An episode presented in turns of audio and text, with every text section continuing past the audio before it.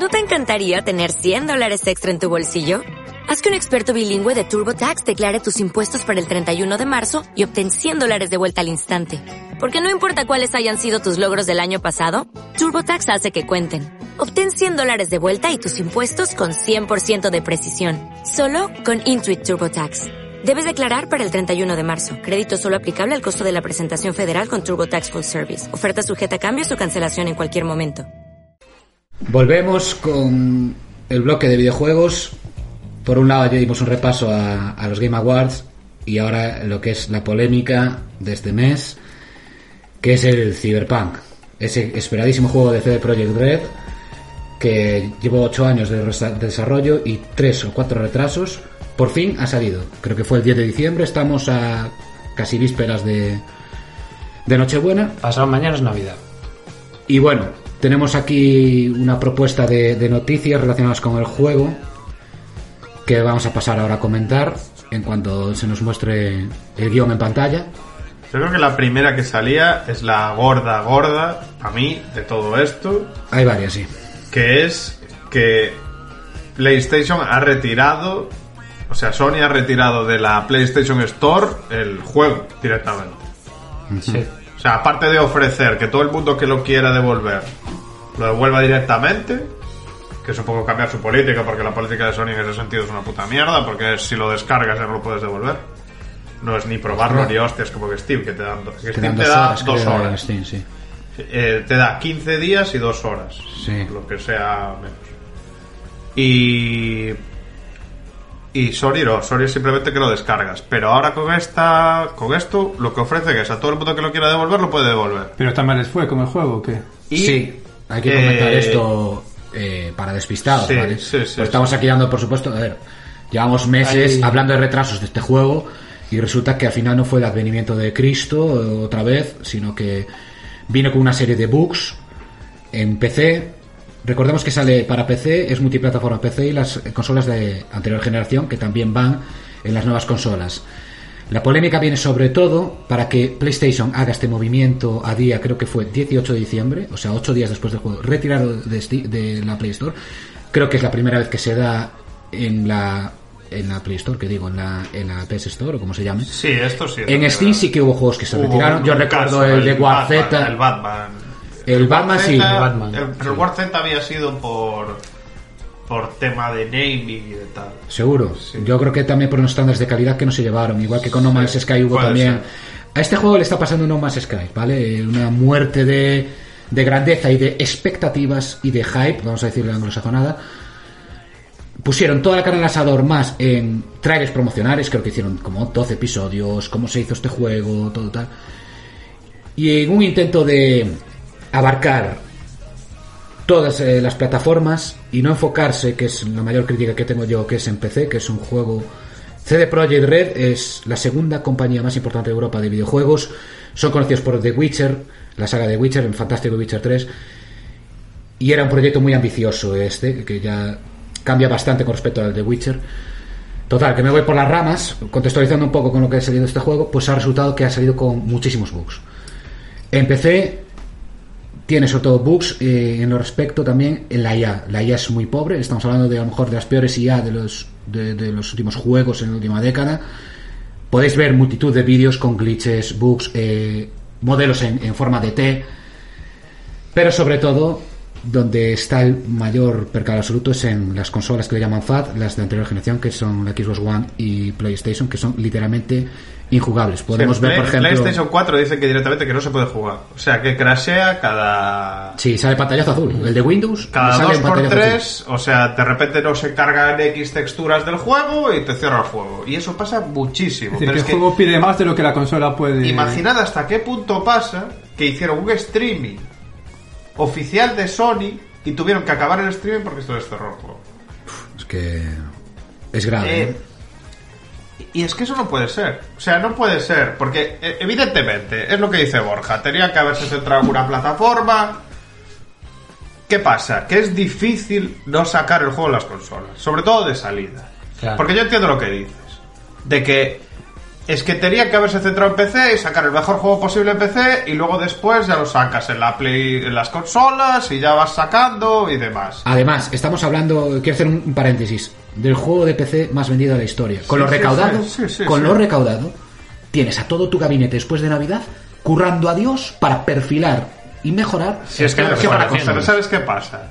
Que si tú ves la, la gran mayoría de los juegos, es muy diferente cómo compra el usuario de PC y cómo compra el usuario de consola. Los juegos en PC tienen una curva de venta mucho menos exagerada.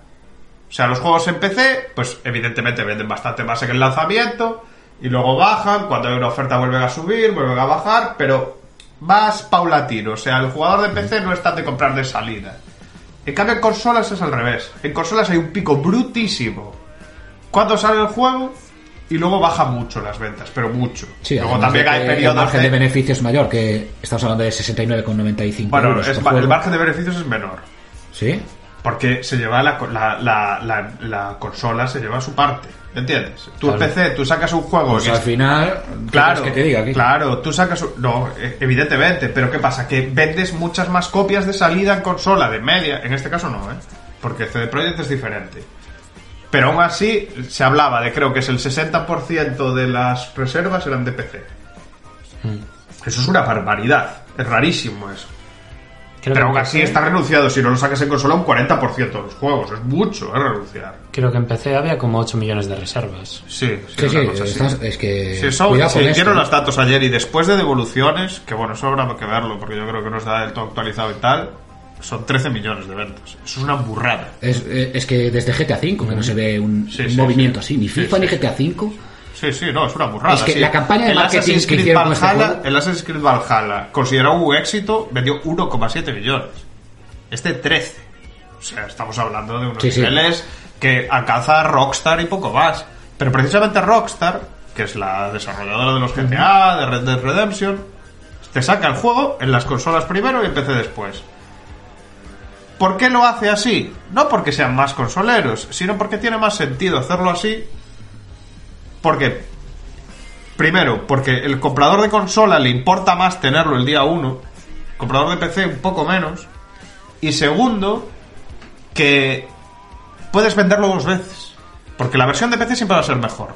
Entonces, queda mejor sacar una versión peor primero y luego la versión buena después, que no sacar la versión más tocha primero y luego sacar versiones Bueno. peores después. Bueno, tiene, Yo tiene creo que va un todo por- tiene más por ahí. sentido relativo a efectos de beneficios empresariales. El problema Pero- es como que lo hagas así. A ver, si lo hubieran hecho bien, lo que Claro, tiene todo el sentido es lo sacarlo comentaba toda la vez. contigo, Toda la Quique, vez lo lo comentaba con- contigo, Kike, el otro día. Eh, tuvo unas aspiraciones CD Projekt y no eres Rockstar, que eres una empresa que ya muchísimos años en esto haciendo juegos de mundo abierto, unos juegos espectaculares, tiene un- tendrá un equipo espectacularmente grande y a lo que CD Projekt no llega, aun siendo la segunda compañía de videojuegos más importante de, de Europa. Con este juego hay mucha tela que cortar. Tenemos aquí comentarios como por ejemplo eh, de, de, de HAL, CD Projekt abusó de su reputación con este juego de mala manera. Está claro que esta presión era grande, pero mal se cae un mito. Suscribo. Yo aquí he galardonado a CD Projekt para bien, excepto cuando hicieron el segundo retraso. No, pero es que esto, el problema es que han mentido de manera descarada Exacto. con muchas cosas. Sobre todo con las consolas. O sea, sí, eh, sí. sobre todo con las consolas, pero también con cosas de- de- del juego, ¿eh? Porque estaba hablando de una ciudad súper viva, de no sé qué, no sé cuánto, y por lo que dicen la ciudad, muy Sí. viva no está. O sea, la ciudad es un decorado impresionante. A ver, sí. Eh, Pero- eh, el diseño de la ciudad es espectacular. La ambientación es espectacular, pero sí que es cierto que los NPCs van como a su aire y no tiene sentido. En GTA eso lo saben hacer muy bien, tío. Eh, tú vas por la calle en GTA, hay conversaciones entre grupos de gangs. Y el Red Dead, ya no te digo, el Red Dead 2. Yo es que no jugué Red Dead 2, dicen que es como el siguiente estándar en cómo hacer un mundo abierto que parezca que está vivo, ¿sabes? O sea, tiene otros defectos, pero... En PC ya se han comentado los bugs. Quiero comentar también otra cosa, que es el tema de la optimización. Un juego que, que es de la anterior que empezó a crearse en, la anterior generación y se ve en la interfaz, que es la misma del Witcher 3. Estamos mirando aquí y yo estoy viendo el Witcher 3. El mapa, mira, la interfaz, todo es igual. El tipo de modelaje es el mismo del Witcher 3, mejorado, ¿vale? Este juego lo empezaron a hacer en el 2012 y en 2015 salió el Witcher 3 y creo que se incorporó el equipo de Witcher 3 también y toda la carne el asador con, este juego. Nos situamos año 2020 después de cuatro retrasos. Y el juego exige una máquina que, en, eh, con las nuevas gráficas de Nvidia de 3060-3070, no va del todo estable, hay glitches y hay historias. Yo esto lo comento también porque tenemos aquí a Gurmo comentando que parece ser que un colega de él eh, compró la misma gráfica y Pero está hablando del Red Dead Redemption 2. ah, habla de ah vale habla Están de- hablando del port. Es cierto que el port de Red Dead Redemption 2 al principio muy Sí. bien no iba. No sé si ahora va un poco mejor. Pero eso, que eso a que Rockstar ya le pasó con GTA V. sí, sí, sí. Porque Pero la no apuesta de Rockstar es primero en consola no y luego al PC. No, pero no, no estamos hablando de estos niveles. Aquí estamos hablando ya de estafa. Me sabe mal decirlo. Pero es estafa. Y Sí, mira sí, que sí, yo la tenía entre laureles a CD Projekt, pero ya cuando vi el segundo o tercer retraso, aquí olía chamusquilla. Vamos a ver, pero Cuando metieron un retraso hasta, hasta diciembre para querer salir en Navidad. Eso también porque aquí hay, hay tela que cortar, pero también hay que ir hacia arriba piramidalmente. Hay que hablar de accionistas. Aquí parece ser que eh, había un montón de accionistas en CD Projekt. Si veis la, la curva, cómo fue de, de- Empezó a bajar las acciones desde el último retraso. Las acciones de bajaron Evidentemente, muchísimo. Pero es que El hablando de equipo un juego se- que se lleva vio siete presionado. años, siete años en desarrollo. Sí, pero se vio personal, tenía que sacar ya el juego. Ya son siete años, eh, ya la cosa. Pero es que es un juego que en, en febrero estaban diciendo que estaba hecho. En febrero dijeron, Es este verdad, juego está acabado, ¿no? falta pulirlo. Eh, en, en septiembre dijeron que a la gente le iba a encontrar, costar encontrar bugs. Sí, en el esa, sobrada, yo, yo despediría ya mismo al que Dijeron que en sobrada. consola iba perfectamente. Que tenía sus adaptaciones, pero que iba perfectamente. ¿Y luego qué pasó? Que las copias que mandaron a la prensa hicieron dos cosas con los análisis de este juego.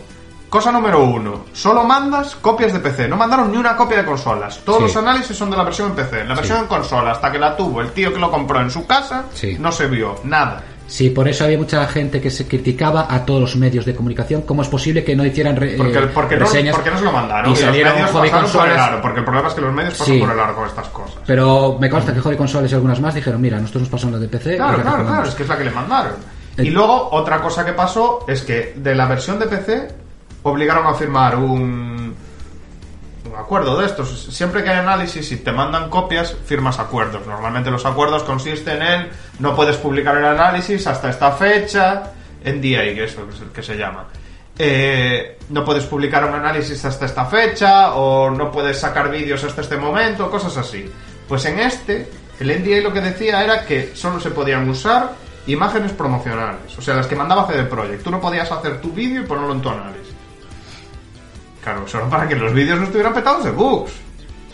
El- y estamos hablando de la versión de PC, que es la que va bien, en teoría, con un montón de bugs, pero es, es un juego jugable, es un juego disfrutable en teoría, si, si tienes un buen PC sobre todo, porque es un juego exigente, pero bueno, que se puede jugar bien y que tiene sus virtudes, que tampoco es la octava maravilla que intentaban vender al parecer, pero bueno, que, que tiene cosas muy buenas y que yo estoy seguro de que yo lo juego algún día y va a ser un juego de puta madre.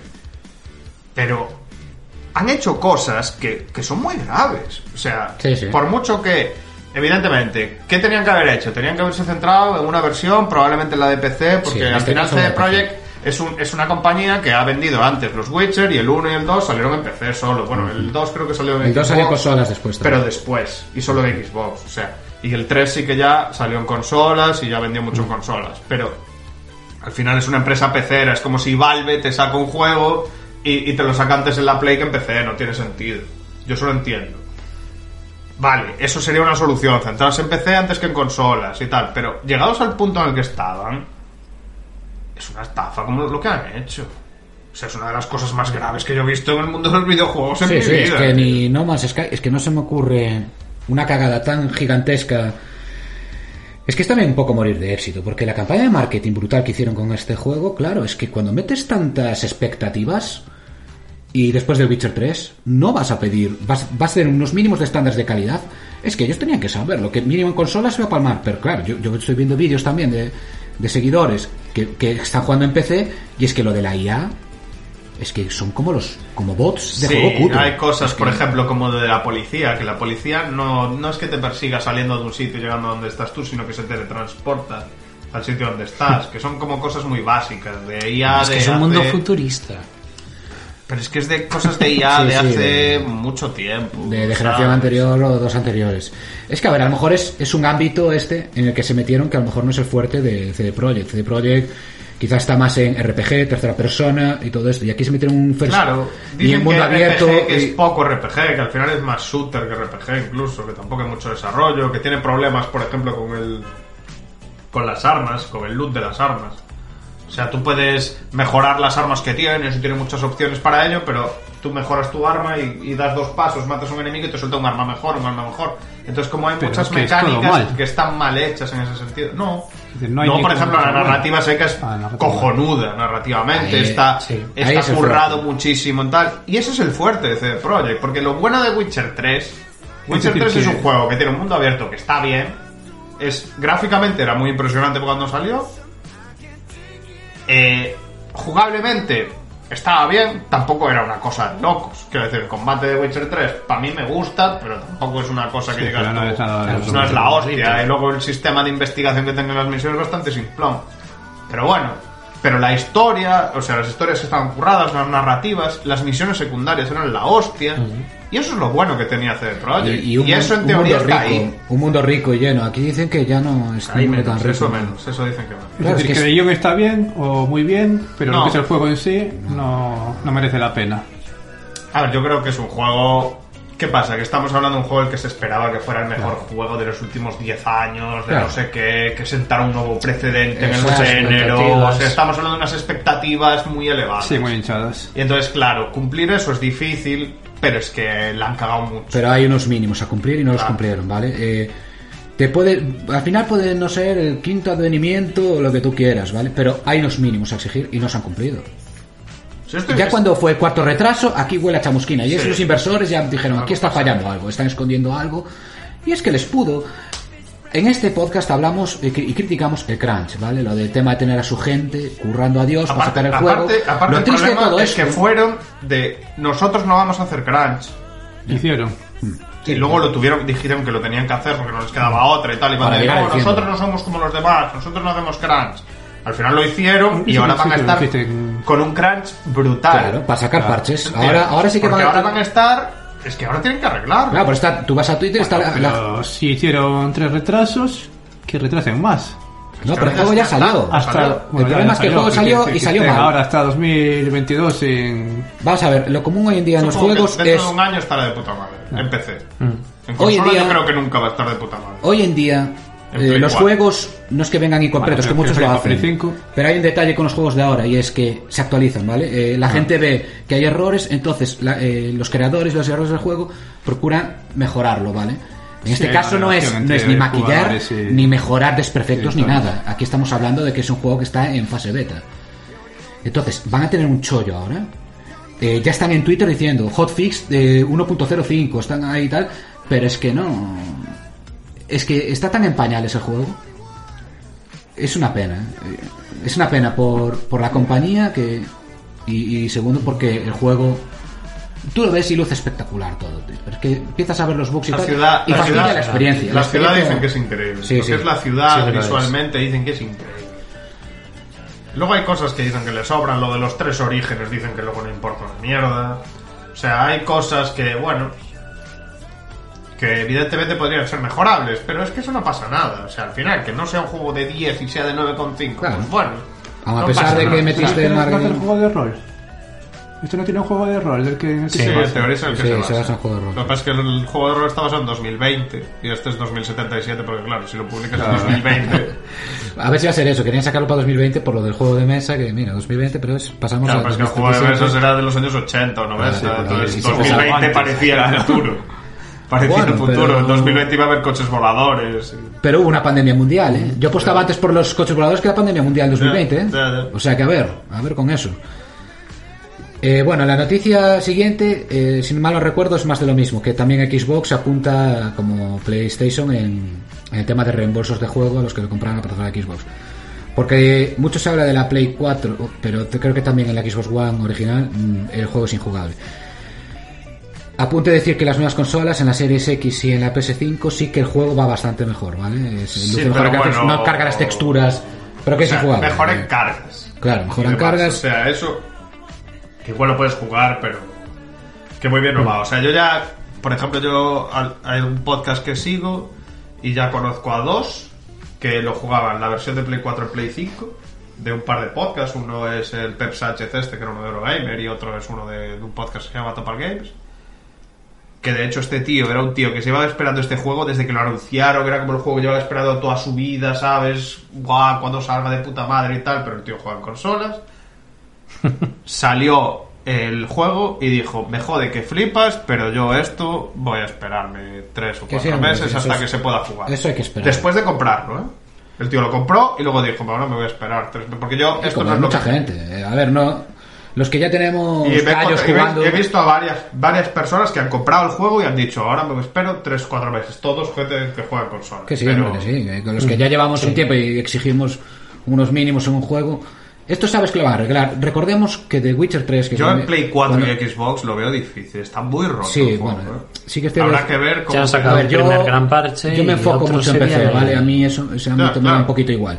Pero No, yo hablando de PC, PC en medio año esto se puede esto en medio año lo arreglan, ¿vale? Sí, sí, Eh, sí. con lo que han recaudado, como si tienen que contratar a programadores y a Cristo bendito para arreglar esto ya y sacar y perfilar como si tienen que contratar a gente de Rockstar para arreglar esto pero lo acabarán arreglando lo hicieron con el Witcher 3 el Witcher 3 había muchos vídeos de coñas Sí. de, de bugs de Witcher 3 yo el Witcher 3 lo jugué el año pasado C2 y en 120, 130 horas dos tres bugs Sí, yo igual. ¿Vale? eh, yo lo jugué. Que ya le gustaría Skyrim, que ya le gustaría otros. y- O, o ya le gustaría los Assassin's Creed, ya le gustaría otros juegos. Sí, sí, sí. Tener tan pocos bugs como tiene el Witcher 3. Aquí tenemos una conversación en, en Twitch que están eh, Hal y, y Gurmok hablando sobre esto. eh, por- tenemos por un lado. Te jode la puta inmersión, yo jugué 5 minutos en el primer puto bar y ya me la jodieron. Bueno, aquí hay más tacos que palabras.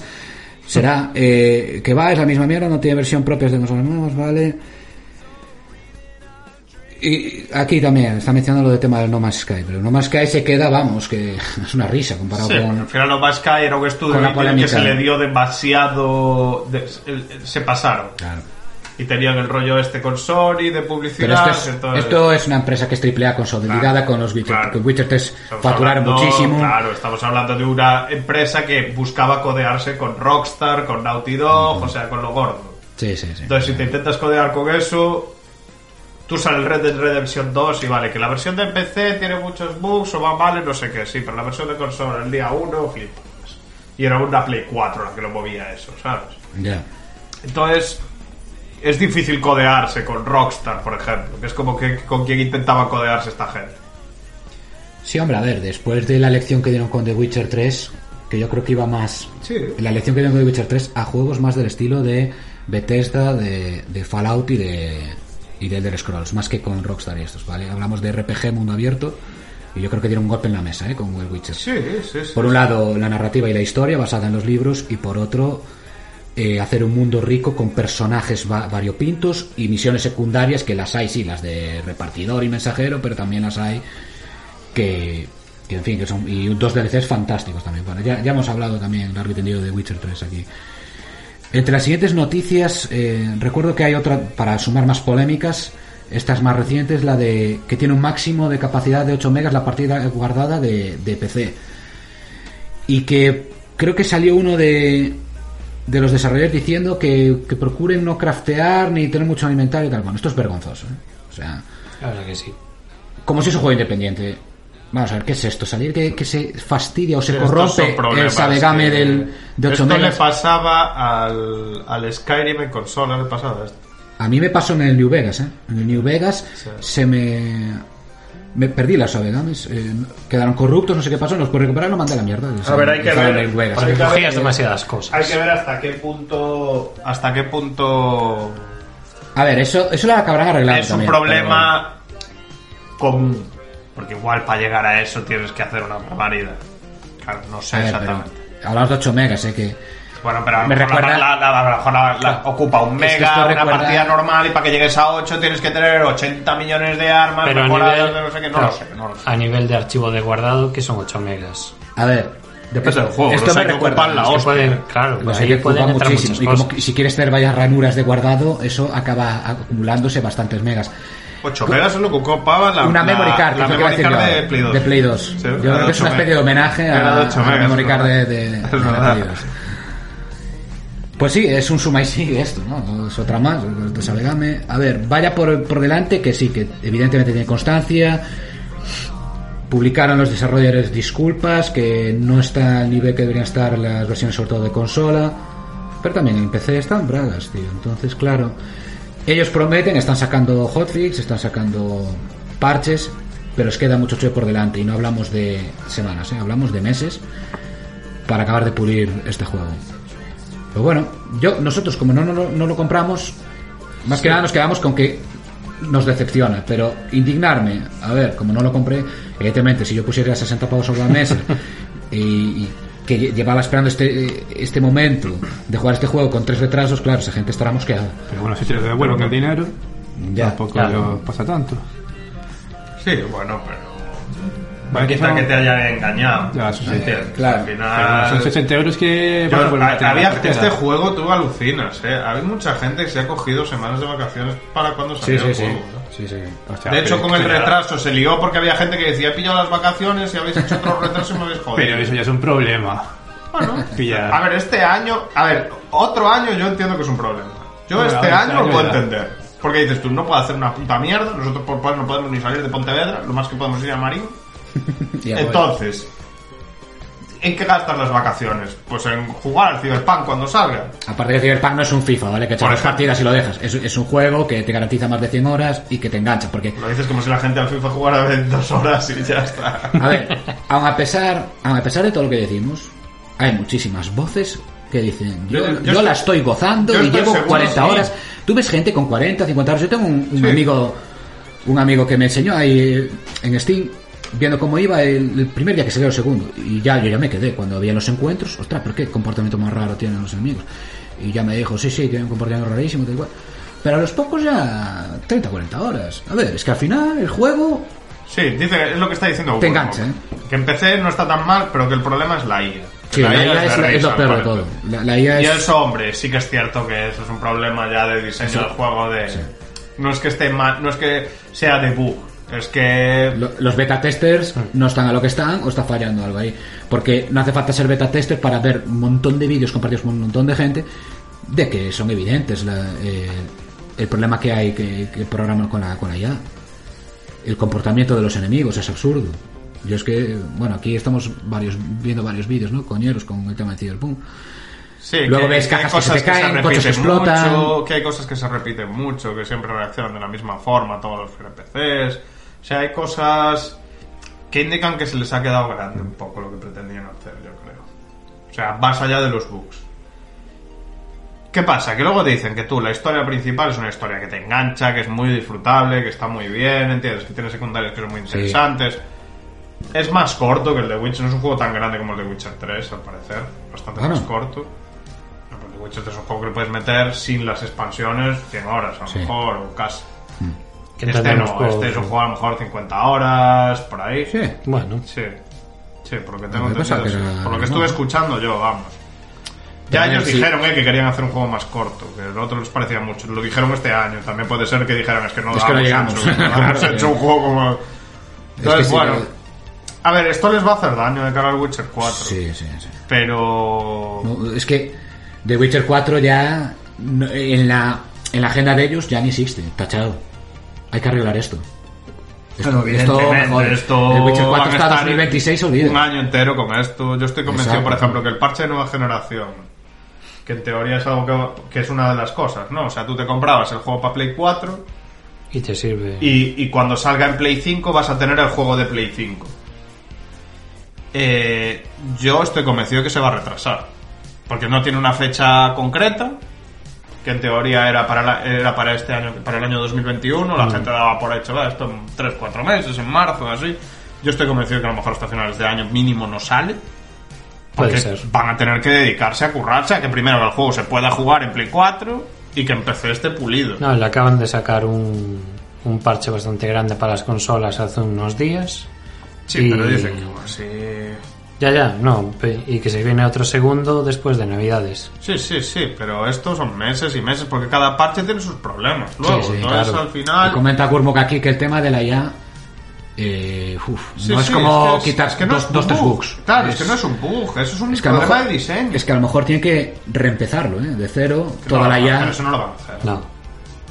A ver, es que a lo mejor tendrá que contratar un equipo para El equipo que, que- que hizo la IA de esto, o lo despiden o algo tiene que hacer con ese equipo. Porque es que esta IA, yo no lo recuerdo, es que ni el comportamiento de bots de cualquier juego multijugador. Esto, es- ahora lo que va a pasar es, van a dedicarse a pulir bugs en PC, sobre todo los bugs evidentes, que Sí, si los más el coche se cuela para abajo, Exacto, se mete sí. la pared, y todo eso. eh, sale volando peña, hay Caen está cajas, se destruye un coche el, el- el Jesucristo este que están haciendo la Sí, cruz. haciendo la T, sí, eso, es que lo de la T ya es...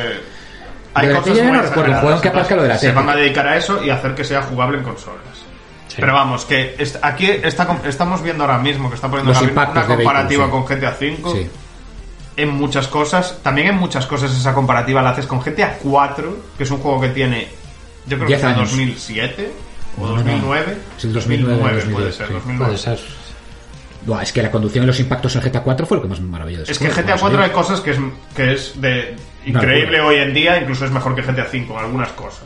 Porque es que GTA 4 en su momento estaba adelantado a su tiempo Sí, sí, de sí. una manera Yo lo que recuerdo sobre todo la conducción y los impactos de los coches, co- los desperfectos, porque aquí estamos viendo en, Twitch el- una comparativa de Cyberpunk con el tema de la conducción, que también hay críticas con la conducción, Sí, que dicen que es... una mierda, que es una Eh, mierda pinchada en un palo. Yo he escuchado que vas derrapando todo el puto rato, que es que no sé, tío. Pero que a lo mejor aquí se metió en un terreno que no controlan. Sí, claro. La conducción, en mundo abierto, comportamiento de NPCs. A ver, eso más o menos pues pierde el Witcher, pero... Yo creo que se metieron un vergel que o tenían que contratar gente nueva que dominara este terreno. A ver qué va a pasar. Recaudar, recaudaron. Tienen el problema de los accionistas, que ha bajado muchísimo. Hay muchos accionistas que están metiendo. Creo que puso aquí una noticia Hal ahora mismo. Sí, Si hay nos- una de que hay una si demanda de adjunta el- accionistas, el- pero es que el yo, vamos a ver, se está criticando mucho. No, es que los accionistas metieron presión para que saliera, metieron tal. A ver, Y la tampoco hay que verlos como como porque siempre las noticias son los inversores dicen no sé qué, los inversores dicen no sé cuánto, como si fueran una mente colmena de, Una supermente. de- una supermente de inversores que van todos a una en todo. Claro, pues a lo mejor habrá inversores que habrán presionado para que salga, habrá otros que habrán Y los usuarios y la comunidad también metió presión. Es que 3-4 Claro, retrasos. A ver, es que claro. es un juego que lleva 7 años, que has anunciado para que iba a salir en, en- en- en marzo, luego lo retrasas a septiembre. Claro, luego los, los retrasas a septiembre, los retrasas a noviembre, lo vuelves a retrasar a diciembre. Claro, es que el problema es que igual tenían que haber dicho un año y medio de retraso, dos años de retraso. Ya, pero es que se- los, inversión- los inversionistas y los accionistas se echan a, la- a la, a la yugular. Yo creo que ¿Cómo CD no? Projekt va, a aprender, va a aprender de hacer lo que hace Rockstar. De esto van a aprender una Hombre, cosa de que es lo que hace aprende, Rockstar pero- o lo que hace Bethesda. Y es que Bethesda lo ha, lo ha olvidado. Porque ahora no lo ha hecho. Pero que es anunciar un juego cuando ya lo tienes cerca de salir. Sí, sí. O sea, el GTA V se anunció a creo que 10 meses o algo así de que saliera en Play 3 y Xbox 360. O sea, el, el, el Skyrim, me acuerdo que se anunció en el E3 y salía ese mismo año, que era el, el 11 del 11 del 11, algo así, Sí. era, ¿no? El Skyrim salió el 11 de noviembre de 2011. Sí, pero ahora está de moda anunciar a 2-3 años vista. Y enseñar que Claro, Bethesda, siempre hizo eso hasta que ahora con el con hostia el 76, Starfield y con el y con el Elder Scrolls 6 que llevan anunciados años y, Eso, y ya nada. Pero yo creo que van a aprender esto. El Cyberpunk lo anunciaron hace 7 años. Claro, no puedes tener a la gente 7 años esperando por un juego. A ver, Y, y co- y lo único que puedes hacer es crear más expectativas y más expectativas y más expectativas. y aparte es que ellos también le provocaron expectativas, porque la campaña que hicieron de marketing con este juego, metiendo vídeos. Brutal, tío. Las puta- hay, Nos hay largos a marquesinas todos. de, hay marquesinas de buses con el puto juego, tío. Sí, sí, sí, sí, fue brutal. Invirtieron muchísimo. en Pero hace siete años tenían algo hecho, algo hecho de verdad, No, digo. no, seguro que Oh. no. Pero consiguieron la licencia y dijeron, vamos a hacer esto. A ver. y, y aún no había salido ver, el Witcher 3. Es que a mí me suena que era un grupo pequeño, paralelo, Sí, mientras hacían claro. Witcher 5. Pero a partir de 2015, cuando ya salió el Witcher 5 Claro, y se los claro, DLCs, cuando sí. salieron los DLCs, ahí ya se pusieron a tope con esto. Y contratarían gente y lo que sea, pero es que... Sí, mil personas han jugado, han, colaborado en este juego.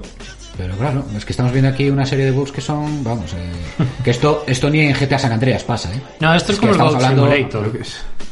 No, y a ver, hay una cosa ahí que dice, que dice Gaby, que es lo de la diferencia con la atención a los detalles de un juego pulido y uno que. Eso es lo que hace grande para mí a una desarrolladora. Para mí las desarrolladoras más tochas que hay hoy en día son Rockstar y Naughty Dog. Son las dos más tochas. Sí. Y son las dos más tochas porque tú en los juegos de Rockstar y de Naughty Dog ves detalles que no ves en el resto del juego. O sea, ves cosas de que dejas quieto al personaje y empieza a hacer ciertas cosas. de Exacto, no sé que qué, el mundo está vivo, lo que decía yo de los De NPCs. que te vas por una zona y, a- y aparecen cosas, de que si miras a una zona reaccionan de una O que forma. estás sacando que una foto en la playa, O sea, es- el- todos los el- detalles el están... Red Dead Redemption 2 tiene una cantidad. Ya el GTA 5 los tiene, que es increíble. El Red Dead al cuadrado, al cubo. O sea, es increíble en ese sentido. Y, y los de Naughty Dog, es cierto que, a ver, un The Last of Us es un juego mucho más cerrado, entonces es más fácil hacerlo que un mundo abierto. Pero tiene mil millones de cosas.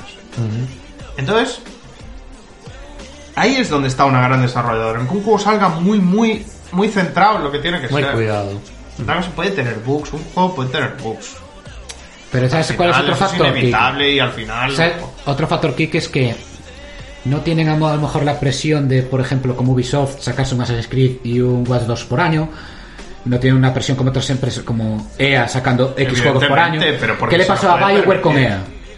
Se jodió todo. Los Dragon Age, el, sí. el Mass Effect Andrómeda, porque sí. había una presión que hay que sacarlo ya. Sí, pero es problema ser de y EA. hay que sacar esto. Mass Effect Andrómeda, yo recuerdo que, que nos reíamos de lo de las caras, tal y cual. Es que hacemos comparaciones con esto, con Fallout 76, pero comparado con esto, claro, queda en risión. ¿Vale? Pero las empresas que tú dices, tú me estás hablando de Last of Us 2, ¿cuántos años echaron con eso? ¿Cuántos juegos tienen? montón, un montón. Eh, el GTA V salió en el 2014, ¿13? 13. Cuando sacaban un GTA cada 5 años, el GTA 6 ni se sabe ni se le espera. ¿Qué pasa con el GTA 6? Y Cada 5 años fue entre el 4 y el 5. Es que- entre el Vice City, el 3 y el San Andreas que- pasaron un año o dos. Y, y por encima tiene un equipo gigantesco Sí, sí, y les das un tiempo de mínimo 5 Pero años el, por GTA juego. 6, pero el GTA 6 lo han anunciado. No. No. Y lo están haciendo. Se están filtrando cosas, en plan Se que vas en Florida, cosas, se pero, filtran pero no han cosas. dicho estamos haciendo el GTA 6. Y lo- cuando lo digan, quedará un año para que salga como mucho.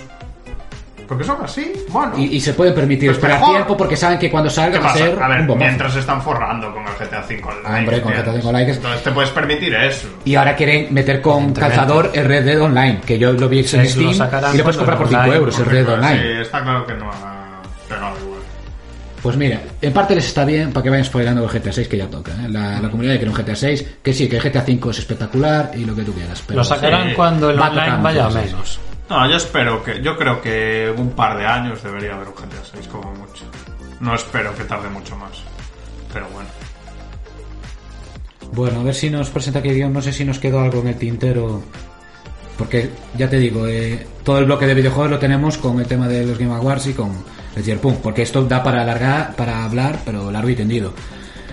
Yo, para mí es lo que, lo que decía. Para mí lo más grave es lo de haber ocultado deliberadamente de las consolas, eso- eh, lo mal que estaba. Ya no solo en consolas, también en PC, pero de consolas sobre todo, evidentemente. Pero lo mal que estaba eh, eh, la deliberación de ocultarlo. De venderlo a de vendérselo a la gente sabiendo que estaba roto el juego y que no se podía jugar. Pero es como cuando tienes la presión de que debes pasta, tienes préstamos e intentas decir, Buah, pero voy a sacar la empresa adelante y sigues y te lo ocultas a ti mismo, te engañas a ti Ya, mismo. ya, ya. Para al final pasa lo que tenía que pasar. Hubo mucha presión por sacar el juego. Hay muchos memes por ahí de culpando a la comunidad de gente metiendo presión. Que también hubo parte culpa de eso, pero Sí, da igual. Viendo el resultado, no, la culpa es de ellos. No, Claro, no nos puede al culpar. a final no, no hay, No hay por evidentemente. Al final tú puedes criticar que un juego te lo estén retrasando cada dos meses, te digan, no, tarda dos meses más, hombre, es que eso es criticable. Y otra cosa es que eso se... Porque mientras te están vendiendo que ya está hecho, que solo faltan pulir cuatro cosas, que no Eso sé fue qué... el segundo retraso en marzo. El dijeron. último retraso ya, ya dejaba entrever que algo sí, raro es- pasaba. es que, que- los retrases lo justo para que salga antes de Navidades. Sí. Porque lo retrasaron para que saliera el 10 de diciembre, porque si no ya no salía para Navidades. Y había que vender las copias de Navidades. Claro, si lo retrasas lo justo para eso es que algo raro hay. Sí. Retrasarlo un, un mes, medio mes, es muy raro. No llegaba al mes el retraso. Creo que pasaba del 19 de noviembre al 10 Sí, sí, de no, sí, sí, sí, que ya es pitorreo, para eso no, des- Claro que ese momento ya están produciendo el juego en. Ya está el juego en las fábricas de sobra, donde va. Que dos meses antes suele ser. Entonces eso quiere decir que ya estaba el juego rotísimo en el disco, Y pero que estaban haciendo el parche a toda hostia y necesitaban más tiempo y casi no llegaron. Esto de seguro saldrá así algún mini hecho, documental, los vídeos de gente dentro, cómo vivieron todo esto, la presión. Porque ya no es, es que las disculpas ya, ya Eso no sacaron sale, comunicados eso no con. El Yo creo que puede de- Aparte, esto es una que esto no. como del videojuego, Eso es que mueve las de pasta hoy en día, ¿no? Y que pueda pasar esto. Es el un propio mazazo, día pero... del lanzamiento, a la- como a las dos horas o así, ya publicaron un parche. A ver, enganchando, esto en videojuegos viene a ser como la última película de Star Wars, quiero decir, Claro. sacar un juego que es un despropósito. Claro, pero quiero decir que. Pues eso pasa también en de el mundo crítica que del va a haber en cine, videojuegos. de- Pero por lo menos más este tiene una buena más historia. que en cine. ¿Qué? Que el nivel de crítica que va a recibir un videojuego va a ser el doble que el que va a recibir una película realmente. Depende. Hombre, sí, pero porque Va a ser ver, mucho más al momento. a ser- Evidentemente, tú, una, tú vas a, es, es mucho más habitual que tú vayas a ver una película mala, la veas y no pasa nada. Claro. O sea, tú vas al cine, te gastas, porque te gastas que 6, 7 gastas euros, euros, sí. ves una peli y te va a dar una mierda y te piras. En cambio, te gastas 60 o 70 Ya euros en un juego Ahí ya. y pff, es otra cosa, ¿eh? Porque y que te han prometido que es la hostia, que es no sé qué, que es la polla inversa, porque en el cine lo que hacen es, no, esto ver, es en la el cine hostia. va a haber- mira mucha este más tráiler, gente. mira este otro tráiler y ya verás qué guapa está la peli. Claro, y en el cine va a haber mucha más gente que ve la película, pero los que ve- juegan al juego son gente que no Que- son casuals. Que no, son- que lo quiere, que quiere el juego y que le tal. No, hay de todo. Habrá gente que lo compró sin tener ni puta idea y se encontró con un marrón. y eso también ha pasado, claro, bueno. En Son fin, cosas que pueden pasar, pero que no deberían pasar. en fin, seguro que seguiremos hablando más de... Porque va a dar que hablar Sí, Cyberpunk. seguro que sí. Sí, los próximos meses van a Eh, estar moviditos. Yo creo que podemos comentar, tenemos este tercer bloque que es de off topic, ¿no? De comentamos así noticias que sobre todo propone Morillo, así de curiosas en general. No sé cómo Eh, vamos de No, tiempo, porque vosotros pero- no proponís nada. Sí, la verdad es que aquí está...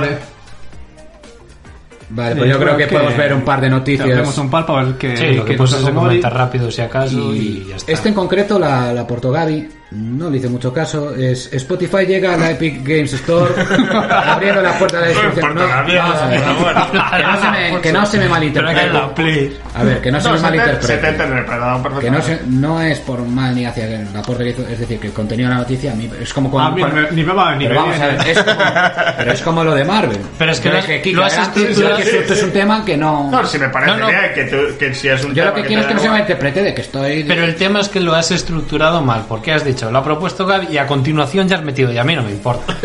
Claro. Pero no no que haberlo separado un poco más. malinterprete en el sentido de que, joder, que vaya mierda puso Gaby. No, no, no quiero decir eso. Quiero decir que en mi caso, a mí la verdad es que esto.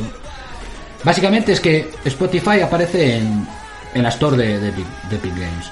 Yo creo que Epic Games se tiene que meter en otras cosas antes que poner una plataforma de música, ¿vale? Como es Como poner logros. como poner logros, poder modificar tu perfil, crear una comunidad. A ver, logros ya hay, ¿eh? En algunos juegos parece Algunos. que hay logros. En el Hades hay. Que yo el Hades lo tengo. ¿eh? la, la interfaz de la Store es minimalista, que siempre está bien que sea minimalista y tal. Va como el culo. Pero va como el bull. Va como el culo. Estos días tienes una carga que te aparece una barrita azul debajo. Que, pero, que- que- pero dices en la aplicación o en la web. en la aplicación, en la aplicación. Es que la aplicación va La fatal. aplicación va muy mal. Entonces Pero yo creo que tiene que invertir en eso y no meter el Spotify. Va ¿vale? fatal. Yo no entiendo por qué va tan mal. No tendrán dinero para hacer Porque no para le dan gestionar mucho una Store. soporte. Es que yo creo que va peor, no sé, que Uplay, peor que. Sí, sí, sí, tarda en ahora es cargar Connect, la vida. ahora es U- U- Ubisoft Connect. o. Porque es lo que te digo, yo el Hades lo tengo en Epic. Y. Y a veces tarda en abrirse el juego por culpa de que no abre la puta Epic, de los cojones. Sí, tarda en cargar, sí.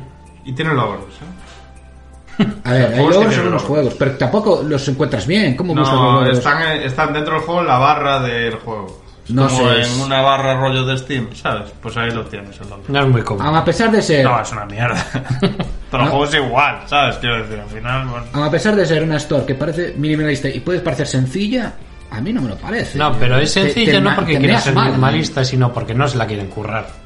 Pero es que. eh, Pero si tiene una hoja de ruta. Va muy despacio, Va muy despacio. Porque yo vi esa hoja de Muy ruta. despacio. Aquí vamos a poner logros, aquí vamos a poner tal. A ver, daros, daos un poco de prisa que, Sí. Que esto es el ABC de montar. de los si te logros una creo que fue en agosto. Es que, hostia, tío. Y Cuando no sé si salieron- tiene nube, ¿eh? cuando Al los la nube. Lo de guardar en la nube y todo esto, porque decían que Sí, tampoco. eso lo metieron hace poco. Porque cuando empecé a jugar al Hades no lo había y ahora sí que lo hay.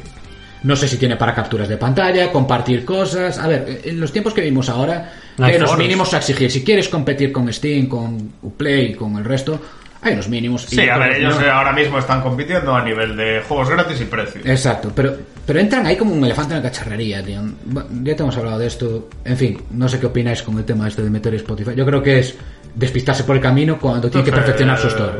Pero Es que no sé qué aporta Spotify. Supongo que es para integrarlo más en los juegos. Esto, pues por ejemplo, yo lo, tengo, yo lo he usado alguna vez en la Play jugando al Gran Turismo. Claro. Entonces eh, pones el Spotify y lo que hace es sustituir la música del Gran Turismo por la música del Spotify. Sí, en ese sentido puede estar bien. Entonces, para que esté como más integrado en el juego, la música que pones, que yo sería para juegos así, en plan que juegas un, es un juego de coches o un FIFA o algo así. Claro, yo no me voy a poner a jugar al Doom y voy a poner otra música, ¿sabes? No, Pero bueno. evidentemente no. Te puedes poner un poco de. No sé, alguna canción melancólica así jugando Sí, al Doom. a los pecos, pongo Doom. Vale, y tenemos más noticias de propuestas por Mori. Pero bueno, son de un tío que cayó un rayo y tiene que se congeló, Sí, sí. más o No sé menos. si Hay gente Poco- Gente ¿Alguna afortunada del mundo, gente que gana la lotería, que consigue una buena vida, una buena familia. Mucha tal. salud, yo gané salud, ¿eh? en esta- Es que le, siempre, le- le dio un rayo al hombre y sufrió una arritmia. O sea, te cae un Sí, rayo y solo te da una arritmia. Y lo gracioso del caso es un señor mayor que se presta voluntario para la vacuna del COVID y ahí le cae un rayo. Y ya Siempre está. en Estados Unidos caen bastantes rayos. Debe- habría que Hay zonas eso. que Ah, son unas granadas. propensas. Es que hay zonas muy abiertas de Claro, estas, que hay tormentas y tal, como donde Como hay... los tornados. Como hay tornados, que eso me recuerda a la cuarta temporada de Fargo. Eh, Que sí, sí, sí. Pero imagínate vivir en una zona. Bueno, tenemos a un... A un colega en común que vive en una zona donde hay tornados, de hecho. Sí. En Kansas. En Kansas. Kansas. Eh, que era, no. Manhattan. Manhattan, Kansas. Manhattan, Kansas. Siempre dicen Era muy gracioso coñita eso. esa de que viva Vivo en Manhattan. Manhattan, Kansas. Manhattan, Kansas. K.A.. Pues sí. Y eh, bueno, yo creo que podríamos pasar al que hacéis. Yo ¿no? creo que sí, ¿no? Sí, da tiempo a hacerlo. Sí, hay un Pokémon con COVID, bueno, cosas. No, esa es una noticia bastante graciosa porque es un portal que se dedica a desmontar eh, medios que no son fiables y en ninguna de estas pusieron una noticia de que todo esto, uno de los posibles orígenes del COVID y tal, que estaba en un animal, que era un murciélago tal y cual, y ponen la foto de un Pokémon. Y entonces el medio este informativo ya cogió, publicó la noticia, no sé qué, poniéndolo ahí todo como verídico tal y cual. Y el pavo este cogiendo, mira, han publicado esto, que esto es una cosa de coña que he hecho yo, que esto es un Pokémon, no sé qué. Y básicamente riéndose de eso. Bueno, pues yo No creo todo lo que está en internet es verdad. Yo creo que ya sí podemos pasar a la sección de ¿qué hacéis? Ese espacio.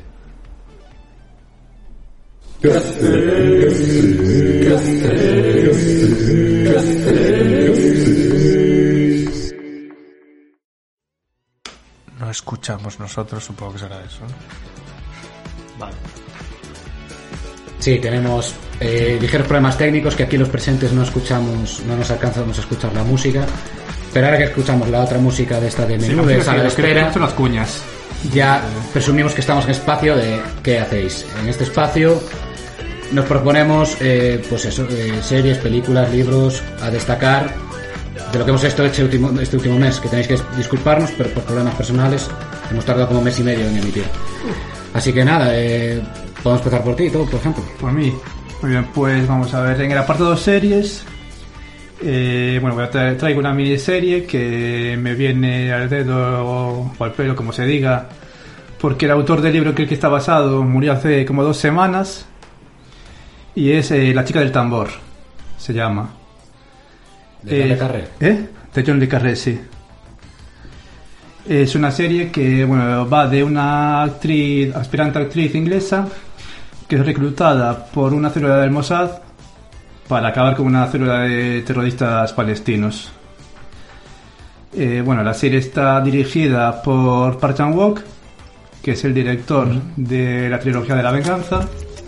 All Boy, Sympathy for Mr. Vengeance, eh, Sympathy for, for Mr. Lady. No, es, eh, Lady. Sympathy por Lady, Eh, por Mr. Lady. y Old Boy. Sí, la Sí, serie. All Boy. Y bueno, ahí está. Es decir, el, el tema, ya os digo, que es eso, la, el conflicto árabe, bueno, palestino-israelí.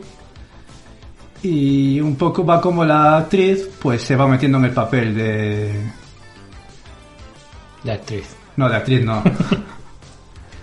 en el papel del amante de un terrorista palestino para dar caza a la célula a la que este pertenece. Ostras, Eso es interesante. Desconocía completamente esto. Y bueno, es una serie, miniserie de creo que son seis capítulos, así que más o menos en una tarde o dos tardes la podéis ver. Son capítulos cortos.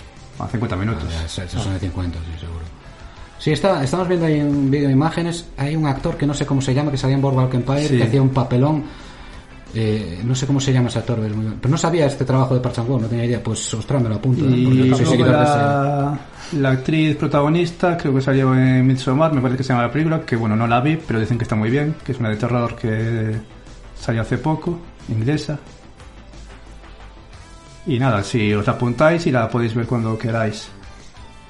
Luego en películas, eh, bueno, vi varias, pero vamos, voy a mencionar dos, que son The Green Book y Irlandés, Hombre, que la verdad muy bien las dos. bien, Es bien. decir, en The Green Book tanto. Mahershala Ali como Viggo Mortensen hacen papelones.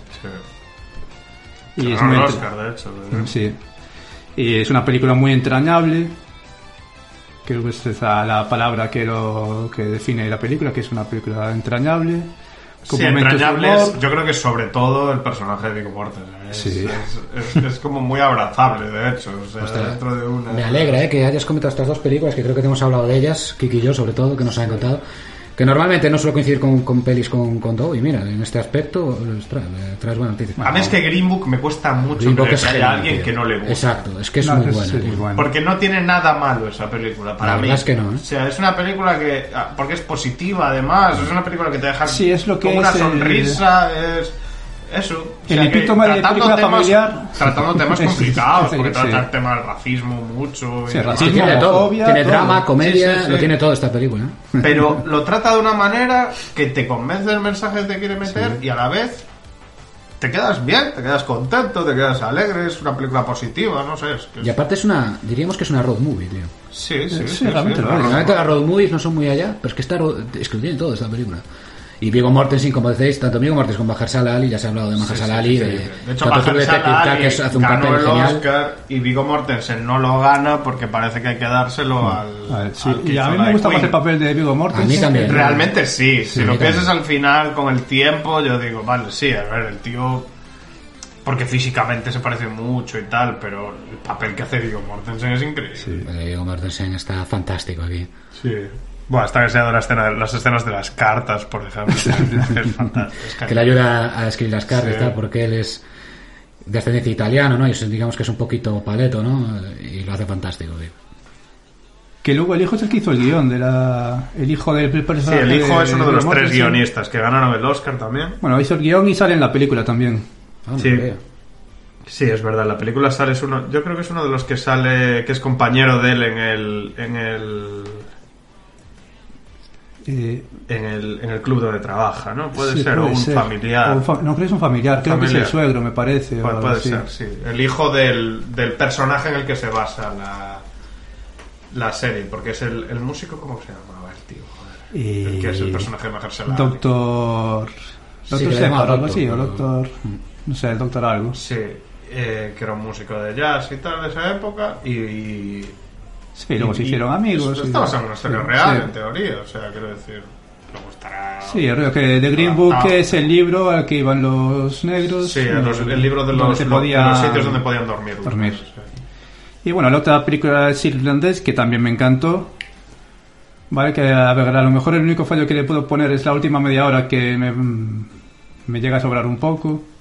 A ver, es una película muy larga. Pero lo que es eh, cómo hace la atmósfera de la película. Y cómo te meten en tensión todo el rato, siendo una película lenta, pero lenta para bien. Y luego que si, pudieras, si la podemos definir de algún modo, es una película de colegas, pero colegas, pero a un, a un nivel superior, digamos. Es decir, no es colega de dónde está mi coche, ¿no? Eh, Sí, y, sí, sí. Y lo que este eh, Joe Pesci hace un papelón. Joe Pesci está genial. Me parece el mejor de la película, con, Ahí con diferencia. contigo, sí. Y luego es una película de gente No se la llevó, jubilada, ¿no? tío. Sí, es, es una película de gente mayor. Toda la gente que tiene un papel Pero- importante en esta película es gente bastante mayor. Todo lo que comenta Tow no es casualidad, es que estamos hablando de Martin Scorsese, Sí. que es el director de Casino y uno de los nuestros. Y esta recuerda muchísimo uno de los nuestros cuando dice lo de una peli de colegas, que uno de los nuestros también es del estilo de esta. Y, y es una película del año pasado, hace dos. Mm, Ah, año es pasado. maravillosa. Ah, está- año Pasado, sí. Sí. un reparto espectacular. Pues es ¿no? que este Con- año ha sido tan largo con- que Sí. parece que hace Claro, a lo más. mejor ahora no es para todo el mundo. También Pero el hace- vuelo de Wall Street es larga, es decir. Pero Scorsese tampoco, tampoco es un cineasta que lo quiera poner fácil. A ver, a él le gusta hacer Pero hablando de muy mí me gustó más esta porque, bueno, bastante más, porque en esta los personajes me caen bien. A mí en el Lobo de Wall Street hay una cosa que es, me cae tan mal el personaje de, bueno, todos los personajes en general, A mí, a mí, a mí es que el lobo de Que hay Wall una Street parte me en la que no parece- llego a aceptarla. A mí el lobo de Wall Street me parece de las mejores películas que he visto en Sí, mi vida. yo igual. Suscribo. O sea, es una de las películas. Te lo pa' pasa- mí- es pa' pasártelo bien, Claro, es que me lo paso demasiado bien. Demasiado bien. No, no tienes que proceder. Y el personaje este tío es un hijo de puta, pero empatizo con ese hijo de puta. claro, yo no llego a empatizar. Yo me sin embargo, sí que, ¿sabes? Son mafiosos Joder, pero ¿por qué y este? Porque el son... pavo, tío, si será mafioso lo que quieras, pero al final es entrañable. El Claro. puto Robert De Niro en esta película, tío. Es muy entrañable el personaje, tío, siendo un mafioso, tío. Sí, sí, eso es. Pero, a ver, evidentemente el lobo de Wall Street es otra cosa, pero... Siendo el mismo director y es completamente diferente. Sé. Pero, pero, es que, es que es muy bueno. el Es Wall Street, tío. Yo me lo paso muy bien en esa peli, tío. Y bueno, luego lo que estoy viendo mucho eh, en estos- esta temporada es mucho snooker. Eh, Villar, ¿estás viendo Villar? No, sí, eh, el comentaste, que tienes el Eurosport. sábado, Sí. ¿no? O en el WhatsApp, puede ser. pues no sé, estoy... Estuve viendo el, el Abierto de Escocia. Que no es exactamente el billar al que juega. No, no, no es billar, es- es mucho mejor. Ah, es mucho mejor. Es vale. muchísimo mejor. Yo es que no ¿Por qué? Eh, vamos a ver. las reglas del Ilustranos un poco. Eso en ese es Eurosport, Ronnie en Sullivan. ese es Ronnie Sullivan. En Eurosport. por Este está en es el Sullivan ese. Yo, Sí. Todos los vídeos que tengo este tiene, un- tiene una biografía, el Ronnie Sullivan. Es decir, el padre... Leído la verdad. El padre está, eh, no sé si sigue en la cárcel o estuvo en la cárcel por asesinato. La madre estuvo en la cárcel por. Bueno, para eso tampoco te flipas. por temas económicos. En la NBA, la mitad de los Bueno, jugadores. ya, ya, pero esto es un deporte de caballeros. Tranquilamente, la mitad Ya. de los jugadores. Pero es lo que dices, esto es un deporte de caballeros y inglés, a ver. Bueno, pero luego ves a Alex Higgins, que es un jugador mítico de los 70-80, que un, un borracho de la hostia. Bueno, el tema que la- las reglas son, hay 15 bolas rojas y 6 de colores. Eh, y hay que meter una bola roja, una de color. Roja, color, así alternando. Sí, me consta que era así. es. Las de colores vuelven a la mesa y las rojas se quedan, bueno, se quedan en el hoyo. La roja vale un punto y las de color valen entre 2 y 7. Una vez metes todas las rojas, tienes que meterlas todas las de color. Y ahí acaba. Y van turno por turno hasta que falle uno. Y si metes la negra, ¿qué pasa? Eh, son 7 puntos. Sí, son no es negra como la ocho 7, americano, ¿no? eh, rosa 6, azul 5, eh, amarilla 2, Pero no me acuerdo cuál es, marrón 3 y verde 4 me es parece un que era. deporte inglés. Esto es Y un no deporte tiene que inglés. ir en ningún orden. Bueno, son específico. los que han inventado la mayoría de los deportes buenos. Como el un- baloncesto. Como No tienes que meter primero unas bolas y después otras. Primero roja, luego color, roja, color, roja, color. Claro, y dentro de las y de luego, color. Cuando acabas de meter todas las rojas, tienes que meter primero la de 2 puntos, luego Ah. 3, 4, 5, 6, 7. Tiene que ser consecutivo. Y bueno, ahora la temporada acabó porque ya acabó el Grand Prix. Madre mía, contra el Gran Premio y temporada. Wow, ese, ese tiro ha sido una locura, ¿eh? Que fue como pues saliéndose No, por no, que fuera, hay ¿eh? tiros de la hostia aquí. Es que yo os recomiendo que lo veáis porque me parece el descubrimiento del año para mí. Los gajes de la pandemia, lo que descubre uno. Y sobre todo esto, cuando meten no es lo, ma- no es lo mejor. Pero cuando están media hora tirando uno, tirando otro sin meter, que eso se llama ¿Eso defender. Sí, eso es defender. Que es tirar para que el otro no, no pueda meter. y eso es la hostia. Es lo mejor de Dejas el alma al rival, eso es un clásico, tío. En serio, que yo recomiendo que os paséis una tarde viendo viendo snooker. Yo prefiero esto que el tubo. ¿Cuánto puede durar? Pues depende de cuán- a cuántos frames jueguen. Si juegan una final que suele ser a 19 frames, a lo mejor de 19, a lo mejor están 6 horas. Madre Con mía. descanso, es decir, 3 horas por la mañana, 3 horas por la tarde. Seis horas fue lo que duró el partido que fui yo a ver de béisbol en Estados Unidos, en Nueva York. Debería ver los New York Yankees y duró seis horas el partido. Yo estuve tres. Al tercero nos fuimos. ¿Y ¿Comen perritos calientes los aficionados también? No, es más. Y ahora no hay, no hay público porque por la pandemia vale, ya. tienen que meter aplausos enlatados y cosas así. Bueno, pero es un poco como el golf, que si no hay público es casi está mejor, ¿no? Y el tenis. Puede ser, no, no. Yo creo que sí. Pero de estos diría. deportes que el público tiene que estar callado mientras Sí, a pasa la cosa. Pues yo creo que lo prefieren casi. No, pero luego ves, por ejemplo, el, el vídeo de Ronnie O'Sullivan cuando tenía 17 años, que hizo un 147 en como 7 minutos, y luego ves al público aplaudir y eso mola. A ver, Mola yo- ver las, las cejas de Borja con cada... 147, es que sabe ya 140, aspectos sí, sí, técnicos sí, sí. de... Estamos hablando ahora A ver, de que yo- probablemente tú seas el mayor experto de snooker A ver, es que de, Galicia. No, no sabía yo esta de, faceta, de ¿eh? Galicia probablemente seas el mayor experto en snooker. A ver, yo soy fan nivel, sabes que en YouTube hay, hay stories ahora. Pues ver las stories de snooker de YouTube. Vaya nivel, chaval. Y sigues en TikTok también, de O'Sullivan ese. No, pero estoy tentado a seguir a Ronnie O'Sullivan, Jack Trump, Neil Robertson en Instagram. Estoy tentado a hacerlo. Pero yo creo que esta es la típica cosa que mola ver el- Buah, mola. los momentos destacados. No, no, no, mola, mola. Sobre todo cuando es están. que no lo tengo pero aguantado. el ¿eh? juego De esto de de que haces tapping y te pones snooker, al no entender- ahora entre las reglas aún puede, puedo pillar Encuentros de 4 Pero me pones una partida en concreto interesante o Vale. me puedo aburrir rápido. No, y sobre todo cuando están haciendo juego de defensa, buah, es lo mejor. lo mejor que puedes ver en la Aparte, vida. aparte a ti te mola el snooker, el snooker mourinhista. El mourillista, El sí. snooker es defensivo, en plan... Ni siquiera el snooker que vaya al ataque y tal, no, no, no. Tú te mola que defiendan.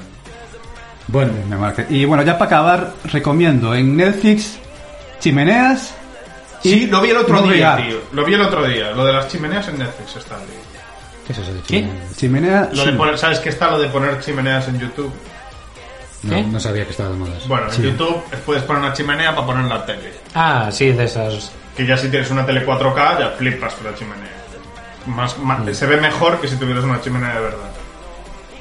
Pues ahora lo hay en Netflix, tío. Sí. Pusieron una chimenea en Netflix. Y se to- Está ahí, Dura una hora, dura una hasta casi que se apaga.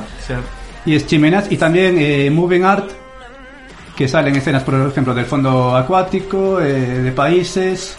Salva pantallas de toda la vida, tío. Sí. Sí, pero eso se ha puesto mucho de moda con teles 4K y cosas así. Porque se supone que se ve muy realista y muy... Bueno, Bueno, ¿tienes algo más que añadir? claro, Yo creo es que ya vamos Que como esto con Snooker y Chimeneas, yo os doy la Navidad ya. ya está. Bueno, Mari, ¿qué, qué nos traes tú? Yo últimamente no, me- no he hecho mucha cosa, la verdad. Pelis hace tiempo que no veo. Con series me puse a full con el Mandalorian. Que, bueno. Está bien. Está bien. Pero di que te gusta, tío. Ah, Puedes si decirlo gusta. abiertamente. Ya hemos llegado a un punto donde aquí no criticamos no a la gente porque le gusta el Mandalorian. Yo ya me he puesto medio a favor. Borja ya hasta te acepta que de ocho capítulos, cuatro así están bien. Me decir, gusta. Me gusta lo que comentaba antes, que sigue un poco la línea del Star Wars original. Me gusta que en, en general está todo bastante bien planteado. Me gusta que es bastante mejor que la mierda que hoy Hostia, De pero la está bien planteado. Es que si una serie de millones de presupuesto o miles, no sé, no está bien planteada, es que. Hay una cosa que no me gustaba, que bueno, eso ya parece ser que lo han resuelto ahora, y es que como la serie se centraba en, vamos, el personaje principal o el leitmotiv principal de la serie era el Baby Yoda, yo estaba diciendo, ahora vamos a tener 14 temporadas con el puñetero Baby Yoda, te lo puedes meter por donde te quede, Vamos que yo no, spoiler. Al final lo avisé al principio. ¿Serás Mori capaz? Creo que antes de rodar en Sí, sí. Off the Record comenté. No, no, ¿Serás no. Mori capaz de no decir spoiler? Pues No, pero. A ver, eh, a mí me parece que no, sí, no, ¿no? no. Vamos es, a ver. es relevante lo que pasa. Claro. No, pero. Eso iba a arreglarlo ahora, pero no ya lo habéis jodido Ya, todo. ya, ya. Porque iba a decir. Claro, porque acabo de decir que iban a plantear 14 temporadas con eso. Pero no, que parece ser que eh, es una serie que quieren hacer más corta. Esta segunda temporada ha terminado, puede que haya una tercera. No, Sí, que va a haber dicen son que la va a hacer, que, la va, que, que tercera que va a haber. Tercera ya está anunciada, pero el tema es que van a sacar spin-offs de- del cajón, a saco. Sí, bueno, pero ya son historias diferentes. la otra, con... Pero no, pi- no pienses en spin-offs. Bueno, quiero pues decir- historias paralelas de Star Wars. Claro. Es que son Pero es que la idea es hacer 80 series de Star Wars. Pero esto- y esta es la primera. Pero es que estos son semillas que salen por el éxito de Mandalorian, tío, es evidente, porque No, va a ser de Boba Fett y va a ser no de creo, no creo, no creo Sí, solo por eso. Que sí, hombre. No, no, Vale, porque la tam- que has dicho sí, pero... Las dos que he dicho, he dicho dos. La otra no tanto, seca. A ver, no quería hacer spoilers. La La, de- otra no tanto. La de Obi-Wan no. La de Obi-Wan Eso no. ya estaba Pues planeado de de dos. antes. No, de no, la paisana y de Fett. Ahsoka, Ahsoka o Eso. algo así. Eso. No, pero... Y esas dos salen de ahí. No, pero esa No, la, no, no, la no. meten en ese capítulo para decirte va a haber más de esta No, porque- Pero no... No, porque Ahsoka ya es un personaje que ya está Sí, bastante de Clone trabajado Wars y desde la Mira, serie. es lo que está diciendo Aquí dice que hay cuatro spin-offs ya. Es lo que está diciendo Mur Gurmo. Que a él le gusta y que si vienes de Rebels y Clone Wars lo entiendes mucho más. Se supone que si has Exactamente. visto... Yo intenté empezar a ver Clone Wars. ¿Cuál? A mí me- yo vi un ¿La de capítulo, dibujos 10 o la minutos de- y dije, guau, tío, es que me da una pereza esto. que-". La de dibujos... Porque aparte me estaba recordando a Star Wars de Clone Wars, que es la peor puta peli de la historia. Todos los canales de la Roma, ¿eh? No, pero, Mandalorian va a rajar de Star ¿pero qué viste Esto tú? ¿La de dibujos o la de... en digital? Digital es Rebels. Y Clone Wars es, digi- es digital también, son digitales los dos. ¿No? Es que hay una primera de Y es lo que dice Gurro, pues la última temporada de Clone Wars es de lo mejor de Star Wars. Sí, pero es que hay que ver siete para ver esa. tío. Mínimo hay siete temporadas. O seis. Claro. Y yo, yo no puedo ver la sexta. Yo tengo que verlas todas, si no, no lo veo, ¿entiendes? Yo no hago lo de todo, de verme la última temporada de One Piece. Yo si me veo One Piece, me veo la última del primero al último. ¿Entiendes? Es mi capítulo, Es ahí. mi talk. Yo tengo ese talk. Y yo necesito verlo todo, si no, no quiero. Yo también. ¿Qué? Vale. Yo básicamente, a mí, si empiezo algo, tengo que terminarlo. Bueno. Por eso me deshice de One Piece. Porque no voy a Porque terminar no- a no este te- paso. Eh, luego también recuperé un, un viejo clásico, el MMO de Star Wars. Un poco también por el rollo de, vale, vuelvo a ver de Mandalorian, vuelvo a empezar... Volver a la mierda de Star Wars. Sí. ¿no? Tú- Joder, macho. Pero no, Acabarte por vigésimo sexta vez no, porque es una... el Kotor. Mm, no, sería más. Y lo tengo planeado, pero no todavía. Claro. Llevo 26 partidas con, con el 1 y 26 con el 2. Eh, ¿Qué estaba diciendo? Star Wars. Ah, sí. A pesar de todo es como... Es esa espinilla, porque es un... Es un universo que está muy bien hasta que lo compra Disney. Y yo reniego bastante de Disney. En eso. Yo no estoy del todo de acuerdo con eso. Bueno. Vale, ahora me lo argumentas. Contraargumenta, No, no, no creo que necesite argumentarlo. Creo que ya hemos dicho de sobra. Creo que Star Wars ya venía pochito de antes de que lo comprara Disney. O sea, porque la trilogía original, bien, pero la segunda es una puta mierda. Pero por lo menos es una trilogía que te cuenta una historia. De mierda. Quitando eh, la orden, no sé qué. Es lo único que mola de tres pelis. La orden que matan a todos los Jedi. El resto es una puta mierda. Te explica el ascenso yo de creo, Palpatine. yo creo que estamos empezando a caer en un podcast De hatereo. de De... creo de Star Wars. Ya no solo Sí, lo acabo de hatereo comentar, es que ya bajamos antes y volvemos otra vez. ¿Me otra vaca o millo? Pues nada, yo, adelante. yo sé que lo estás intentando tal, pero es que yo no puedo evitarlo, tío. Yo no puedo evitarlo. Pero bueno, sí, ya está. A ver, yo Star Wars no lo odio, pero de Mandalorian un poco... Poco sí. A ver, tampoco eso, es que no me interesa, es que yo veo... no- es que no tiene registros acto- actorales. Eso estoy- en eso estoy completamente de acuerdo. El reparto es terrible. Es decir, eso- No, no, es que el pero... reparto no son actores, la mayoría. ¿Cómo no? Pues la, la Gina ¿Qué Carano, son? la cara dune esa, ¿Qué? es una cara pana, cara dune, joder. Peña, pues que es un- una luchadora de. no sé Esa qué. es muy mala como actriz. Es que hay dos, hay una de MMA y otra Sí. de es luchadora de MMA y otra del wrestling. Y se les nota porque no Sí. tienen dotes de actriz. Sí.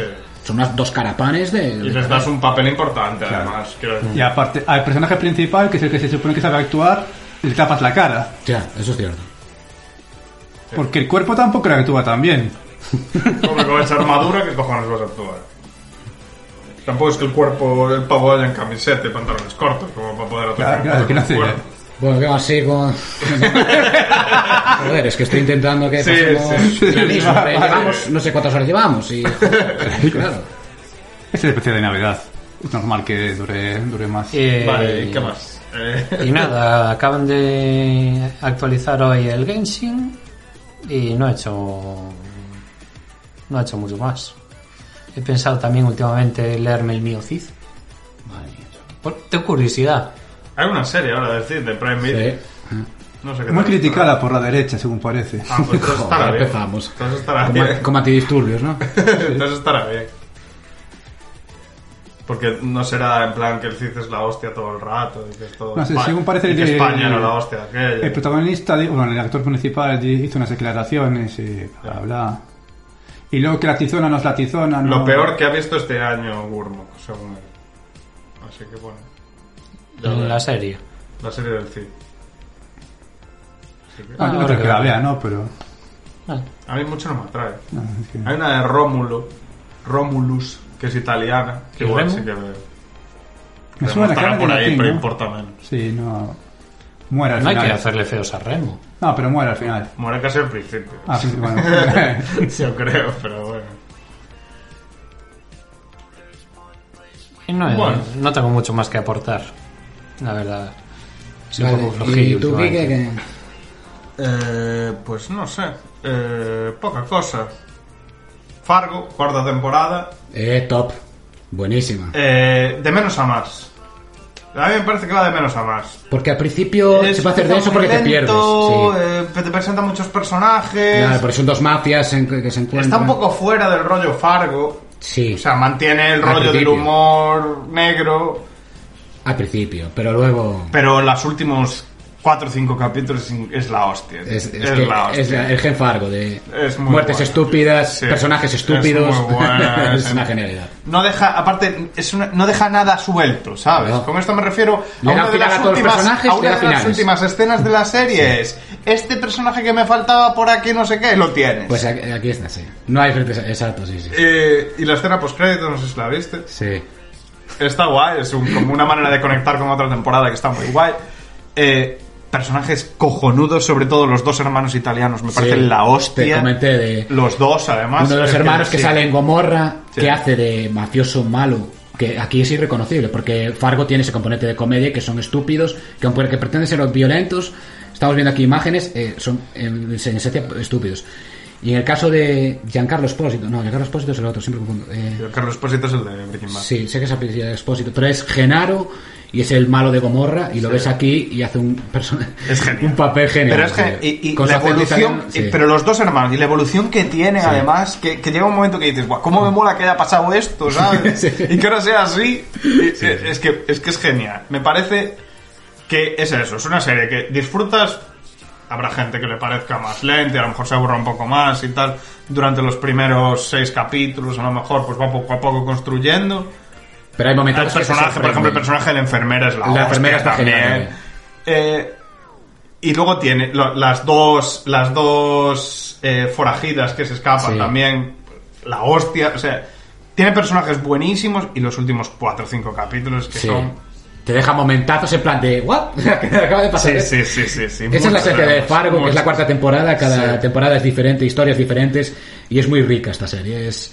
Y vino de tapado, ¿eh? porque está en la FX Sí, esta. yo ni me la vi venir. Me enteré de casualidad de... ¿Yo por qué me lo dijiste tú? Sí, sí. Y creo que llevan dos, tres años desde la anterior, de- desde la de Iwan McGregor y tal. Sí, Genial, esta serie está genial. sí, sí, sí. Y lo otro que voy a decir, para ser breve, porque ya debemos llevar tiempo de carallo, es el, el Doom Eternal. Que es el juego que me he pasado, aprovechando que si alguien no se ha enterado, pueden aprovechar aún, que es que hemos pillado, por ejemplo, Borja y yo lo pillamos, tres meses de Game Pass, que es Game Pass Ultimate, o sea, si tienes Xbox también te vale para Xbox y PC eh, por un euro, y es pues, una suscripción tipo Netflix, pero de videojuegos. Y aprovechando esa suscripción, uno de los juegos que añadieron recientemente fue el Doom Eternal. Eh, fue el Doom Eternal y, Y aproveché para jugármelo y me lo. Y es lo que, bueno, ya estuvimos hablando un poco de él antes durante lo de los Game Awards. Es un juego que es básicamente meterte ahí, es intensidad, es un shooter muy intenso de matar demonios y demonios que te vienen uno detrás de otro. Eh, se basa mucho este en complicarte con el tema de la munición y obligarte a usar muchas armas diferentes y entonces los combates a la vez son súper frenéticos y a la vez tienes que saber contra este enemigo tengo que usar este arma, contra este enemigo tengo que usar esta otra y ir currándotelo con eso, usar la motosierra en el momento justo porque cuando te cargas a un enemigo con motosierra te suelta munición, pero tienes tres cargas de la motosierra entonces también tienes que guardarla. Luego hay otras armas que también son así, en plan, que tienes cargas limitadas y demás. Eh, está de puta madre. Tiene el tema este del, del dash, que es como un, como un salto hacia adelante que haces como rápido, que importa mucho en este juego, que es un añadido que le metieron en el Doom Eternal con respecto al anterior. Es una constante gestión de recursos. Sí, sí, sí, total. O sea, tienes que estar todo el rato, tanto eso como gestionando la vida que tienes. Cuando matas a un enemigo y lo ejecutas, te suelta vida. Y la armadura, que tienes un arma, por así decirlo, que es como un lanzallamas, que para lo que vale el lanzallamas es que cuando le das a enemigos con el lanzallamas te sueltan armadura. Y entonces está todo el rato eh, gestionando eso, gestionando la munición que tienes, la vida que tienes, la armadura que tienes. Ahora tengo que soltar el lanzallamas porque, porque tengo vida, pero necesito armadura por si viene este enemigo. Yo al jefe final hubo momentos que que estaba a lo mejor, tú ponte, puedes llegar a tener 200 de vida y 200 de armadura, si lo tienes mejorado al máximo. Puedes estar con 0 de armadura y 6 de vida, que 6 de vida es que te pegue el bicho de mierda y, y conseguir sobrevivir, porque en ese momento digo, hostia, pues tengo que hacer no sé qué, pues motosierro a un bicho que tengo delante y consigo que me dé 40 de vida para poder llegar a otra zona que tiene armadura, para poder dispararle a esta, tal. Los combates son increíbles. Entonces, en ese sentido, es la hostia. Defecto. Es un juego que tú juegas la segunda fase y sabes cómo va a ser todo el juego. Entonces, no te va a sorprender, va a subir en intensidad, va a subir en... Va a haber enemigos más tochos y demás, pero es más o menos siempre igual. Es el defecto que le veo. Que básicamente las fases se tratan de ir explorando un escenario, tienen cierto plataformeo de que saltas aquí, saltas allí y tal, y luego de repente llegas a zonas que se ven venir bien, porque ya son zonas un poco más abiertas, pues que tienes para saltar, para moverte de un lado a otro y tal. De repente ahí, pues tienes como una arena, te van a salir bastantes bichos y tienes que matarlos a todos para poder continuar. Y vas consiguiendo puntos con eso.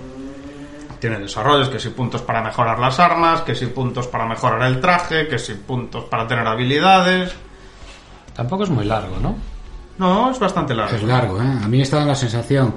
Yo lo estoy jugando también, yo no avancé tanto. No sé, no sé cuántas horas porque no se puede ver, pero yo creo que entre 15 y 20, que para un shooter está bastante bien.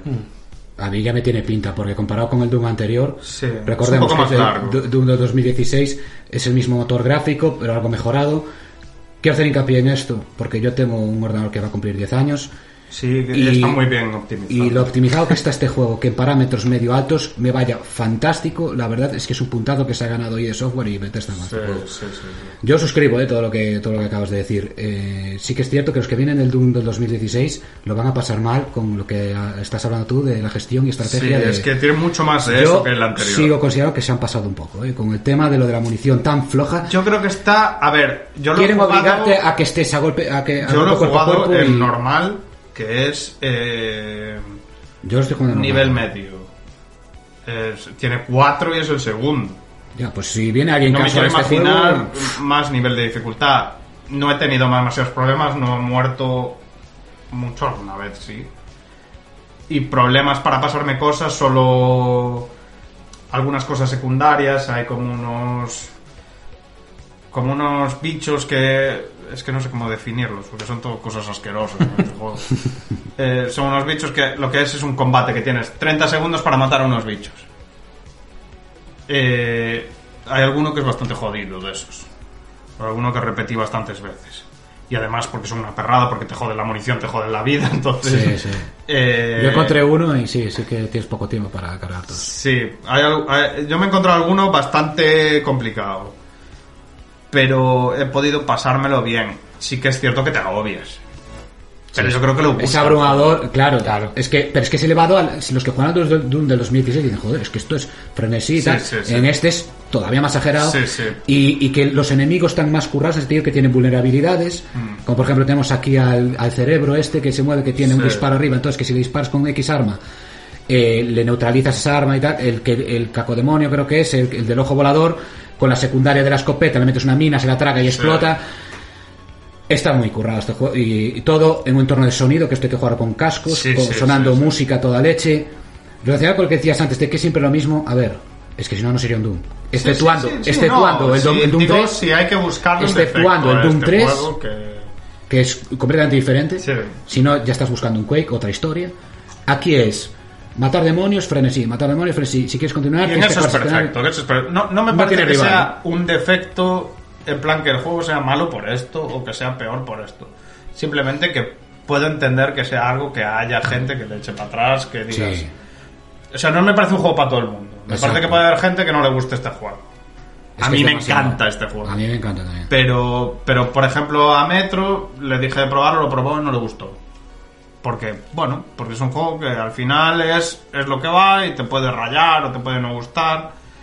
Y también habrá gente, a ver, yo jugué de pequeño al primer Doom y imagínate, gente ya de avanzada edad entra en este juego y Bueno, flipa, claro, y dice, es un Dios ritmo, mío, es que esto es, es que es un ritmo, te exige un ritmo de la Exacto. Y las fases son largas, eh, o sea, las Son fases, enormes, no se me dan acabado. Yo es que Hora y media tranquilamente por Sí, nivel, te eh, tarda- tardas, eh. Claro, es que yo en el Doom anterior, bueno, en una hora acabaré o menos la, la, fase. Y no, la acabo una hora en este No, juego. no, no, no. Porque tienes esos intermedios de andar de plataformeo eh, y tal, que lo, lo hace muchísimo más largo. Pero también más rico el escenario. ¿eh? De, Y el luego- fondo está lleno de Y detalles. es muy amigable de cara a explorar. Sí. Porque Tiene tienes cosas muchos secundarias, secretos, muchos tiene muchos secretos, pero a la vez, a poco que mejores el traje, más o menos te dice dónde están todos. Haces una mejora del traje para que te salgan todos los interrogantes dónde están, y no sé qué. Y luego, justo antes de acabar la fase, te da un teletransporte y entonces puedes como volver atrás y todo lo que te has dejado buscarlo. Entonces, para gente como yo, que le mola hacer como todo, y no dejarse nada atrás está muy guay eso, porque no te agobia el rollo de no, tengo que rebuscar mucho porque no he conseguido esto. Bueno, llego al final de la fase y ya lo buscaré cuando llegue al final de la fase, ¿sabes? No me tengo que estar dos horas ahí dando vueltas. Eso está bien. Está, está muy bien. Es un juego que me parece la hostia. De 10. Sí. Y nada más, estos dos. Voy a comentarlos si no. Sí, nada. Por último voy yo y también dos cosas breves, porque ya llevamos un rato y tengo unas ganas de mear que llevo rato que no, que no aguanto. Somos dos. Eh, muchas cosas en mes y medio y tal, pero lo que voy a destacar es una peli eh, que es del 2017, que es polaca, que es Loving Vincent. No sé si lo sonará, creo que fue bastante No. premiada. Es La vi, primera película, pero- ¿la viste? sí, es la primera película que está rodada en acuarela. A mí visualmente me encantó. Eh, trata sobre la vida de Vincent Van Gogh. Bueno, miento. eh, el estilo, como podemos ver en las imágenes, el efecto acuarela y tal, son un montón de guiños a los cuadros de Vincent Van Gogh. Que al que le guste Vincent Van Gogh, esta película le va a maravillar. Como es un servidor, a mí me gusta bastante el arte de, Van Gogh.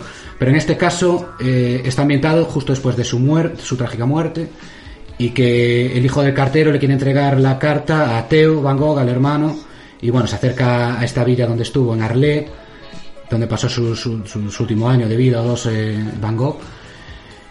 Y audiovisualmente es espectacular. Eh, yo la vi hace dos domingos y me quedé maravillado. Más allá de eso, a ver, mucho te tiene que gustar lo que es Sí, la, la vida, lo los últimos momentos de, vida de Vincent Van Gogh, eh, la vida de un hombre completamente atormentado. Sí. Y, y bueno, eso por un lado esta película.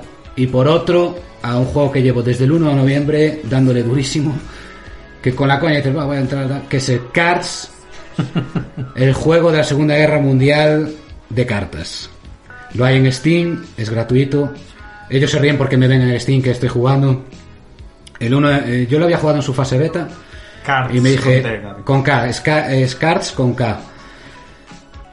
Yo lo jugué en su fase beta y dije, guau, esto tiene una proyección, me recuerda muchísimo, por ejemplo, al Gwent, tanto al que estaba en in-game del The Witcher 3, que yo recuerdo que aquí que le gustaba mucho el, el estilo del Gwent por el tema de que había la fila de artillería, arqueros y pues en ese sentido este juego te va a encantar. Si lo llegué a probar, pero. Este eh, juego Tengo que. Tengo es- por ahí- es el típico juego que lo tengo ahí pendiente, instalado desde hace un montón, pero no me doy puesto a ello. Me molestó un poco lo de los mazos de poder juntar japoneses con rusos y tal, pero es claro, lo hace más complejo. El toque este de, de que la Segunda Guerra Mundial a mí no me gustan ciertas cosas. Ya, sí, a mí eso me dejó Menos un poco realistas, Pero bueno, tú te puedes crear un mazo. Yo, por ejemplo, me creé un mazo No alemán nada. y No japonés. Son tonterías, son tonterías. Sí, a ver, como Pero podemos ver en las imágenes, es del estilo de Hearthstone, eh, juegos como The Elder Scrolls Legends. A mí el Hearthstone, por ejemplo, no me gustó nada, y porque es, es sencillo, es un tablero, echas las cartas y un poco más allá. El Test Legends tenía en el tablero dividido en dos, una zona que es eh, de sombra y otra. Yo ese le jugué durísimo con la coña, ¿eh? porque con esto que juego dos partidas al día. Pero yo creo que este es el definitivo. Me encanta, primero porque está en mitad de la Segunda Guerra Mundial. Las ilustraciones de las cartas están eh, geniales. Te traen una descripción y te contextualizan. eh, los el, grupo de artilleros de tal, o los Panzer Grenadiers. Y luego las mecánicas de juego. eh, los mazos son. Me fastidia que sean cerrados de 40, que no te deje ir más allá. Y que vas con una superpotencia, si quieres vas solo con esa superpotencia, o si no con aliados de hasta 12 cartas. El juego empiezas con cuatro cartas a escoger y a cada turno te, te dan una carta extra. Aquí el tema es que hay unos créditos para jugar, pero no solo te gastas para echar la carta, sino también hay gastos en operaciones, que también te valen créditos, que tienes arriba a la izquierda en, en el número. Y le da muchísimo juego. Y además, no es en plan eh, cartas cuerpo a cuerpo y distancia solo. No, no, no. Aquí hay artillería también, hay tanques que tiene sus, su fuerte. Tanque, por ejemplo, puede atacar en el mismo turno, avanzar y atacar en el mismo turno. Los artilleros atacan a distancia desde tu base. Tienes tu base a proteger. La mecánica del juego es acabar con la base del rival, que tiene 20 de vida. Y bueno, hay ciertos factores en el juego que puede tener más o menos vida. Tenemos infantería y te- luego tenemos aviación, tanto bombarderos como aeroplanos. Es decir, que le da una riqueza al juego absoluta. Eh, yo ya te digo, desde aquí tengo pendiente la revancha con Marcos, que también está jugándole Marcos duro. Marcos es uno que participó en este, en este podcast ahí atrás. Sí, es verdad. Echaron un par de partidas ahí atrás con él y, y ya te digo, este juego, para echarte tu par de partidas al día, te- te- hay unos objetivos diarios y luego puedes ir desbloqueando cartas, puedes también craftearlas. Para mí lo, lo que me fastidia es que sea cerrado, ni, eh, se- tienen que ser 40 cartas, no vale ni menos ni más. Entonces, claro, hay veces que te tocan cartas nuevas y dices, buah, ¿cómo encajo esta super carta? Tengo que quitar otra y tal. Es un juego A mí eso- riquísimo. a Para los que me os parece- cueste... A mí eso me gusta, ¿eh? El que sea cerrado me gusta. A ver, O sea, me- a mí me gusta de cara a juegos de cartas que te obliguen a tener un número y tengas Sí, que hacer ese tipo de cosas. Te porque me parece más lío que puedes hacer lo otro. Te Que puedes tener pensar, 50 te obliga a cartas o uno de 20 combinaciones. cartas. Porque igual un mazo de 20 Claro. cartas le da 20 vueltas a uno de claro. 50 y tal. Entiendo, entiendo lo que quieres decir, porque Los mazos muy grandes tienen muy poca rotación. Claro, por Y, ejemplo. y los o muy cortos son en plan gente que va a las cartas asquerosas hasta que las equilibren. Es que este juego es- tiene planteado muchísimos estilos. Por ejemplo, yo que sé, Alemania es sólida en cuanto a vehículos y cartas bajas de infantería con muchísimo equilibrio de ataque-defensa. Luego los japoneses lo que tienen es que tienen poca vida, pero tienen Blitz, que Blitz viene a ser que como carga, que la, juegas y ya sale para adentro, y además tiene que cuando es destruida hace daño a otras, eh, otras cartas o a la base enemiga. Los soviéticos, por ejemplo, tienen mucho de handicap de hacerte daño a tu base, pero a veces son cartas muy potentes. Es decir, cada, cada país eh, tiene sus, sus estilos de juego. Entonces, cuando juegas contra alguien, ¿Qué es? ¿Como si fuera una trinchera y vas avanzando terreno? o qué? En un frente, Sí. una línea de frente. Línea- Está no, la línea de apoyo y la línea del frente. La línea de apoyo es tienes tu base y tus cartas las de- le- y tú cuando sueltas las cartas las depositas siempre en tu línea de apoyo y luego avanzas y eso tiene un coste de créditos. Yo creo que es un juego mucho más rico que esto, que los ejemplos que ya cité, que son Hearthstone, incluso el Gwent. El Gwent no estuvo mal, es muy cercano a Gwent.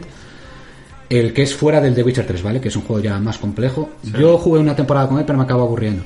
Pero este a mí tiene todo lo bueno, yo que sé, de Test Legends y de, y de al Test Legends le habías dado bastante. Le había, le había dado muy duro a ese juego. Que es del universo de, de Elder Scrolls. Pero esta es ser de la Segunda Guerra Mundial y los sonidos me encantan. A ver si varía un poco más la música, porque ya llevo como la tontería 30 horas. Ya te digo, para echarte tu partida de juego de cartas así media horita, está genial este juego. Os tiene que gustar el estilo, ¿vale? Eh, yo es que yo sin ser ducho de mal. Yo tampoco es que domine porque yo soy- me considero una persona casual en estos juegos de cartas estilo Magic. Yo creo que Magic no iría a jugar en mi vida. Pero sin embargo, este me entró a la primera. Casi a la primera. Sí, porque tú un juego de cartas físico no, has jugado. No. Algunos Yo le di jugué- a Magic en su día, le di y sobre todo a la leyenda de los cinco anillos, porque Mm. más me moló. Pues este, ya te digo, tanto con el tema de que es la Segunda Guerra Mundial y tal, y es de, eh, de un grupo independiente, deben de ser europeos los que hicieron este juego. Y fantástico, tuvieron, ahí atrás regalaron un DLC Starter Pack, muy buena gente, eh, los que están, y están con- metieron ahora muchísimo nuevo contenido, nuevos estilos, por ejemplo, metieron el estilo de pinza, que es que sacas una carta y lo que le puede dar es, a mientras otra esté viva, le da más uno más uno, en fin, tiene todos los estilos, eh, Blitz, eh, ataque directo, bueno, no voy a entender más, que ya llevamos muchísimo tiempo. No, pero tiene buena pinta el juego. Ya es que por los ojos entra, ¿eh? tanto las instrucciones todo entra perfectamente. ¿eh? Y nada más, yo creo que podemos ir ya cerrando el programa. Han sido que casi como tres horas que llevamos aquí de directo, ¿no? Desde las siete y media. Sí. No hay castores hoy. Eh, no tengo esta información, a ver si nos la puede facilitar Hal, si tenemos... Eh... No. Quedará No, ese- no, esa- no, no, esa no, no, sesión no, de, de castores. Pues nada, eh, nos despedimos desde aquí. eh, esperamos seguir fiel a la cita primer domingo de cada mes. Esta vez no pudo ser por problemas personales de algunos presentes. Y nada, El felices fiestas, feliz año y a ver si. febrero a lo mejor, ¿no? El próximo... No, la verdad es que eso ya es cosa de Hal. Si- por hablar. Si tenemos que hablar si, o- si volvemos ya en enero tan rápido o no. Nuestra idea es sigue siendo la misma, el primer domingo de cada mes. A ver cuándo volvemos. Y Vamos nada, nos podéis escuchar por por Evox, por Spotify, por nos veis tam- podéis ver también en redes sociales como Twitter, Facebook, Instagram, no sé si me dejo alguno en el tintero. En Twitter arroba TikTok aún no. petimetersp. TikTok creo que aún no. No, Ah, pero tenemos que meternos ahí, en el terreno desconocido. Sí, no salimos en vivo y en directo aquí en... En imagen real no salimos. Pero nos ponemos máscaras. Claro, ponemos filtros. Bueno, eh, que me voy a mear gente. Felices fiestas. Yo también, yo también. Y agur, ¿vale? Cuídense. Feliz Navidad. Adiós. bien. Lock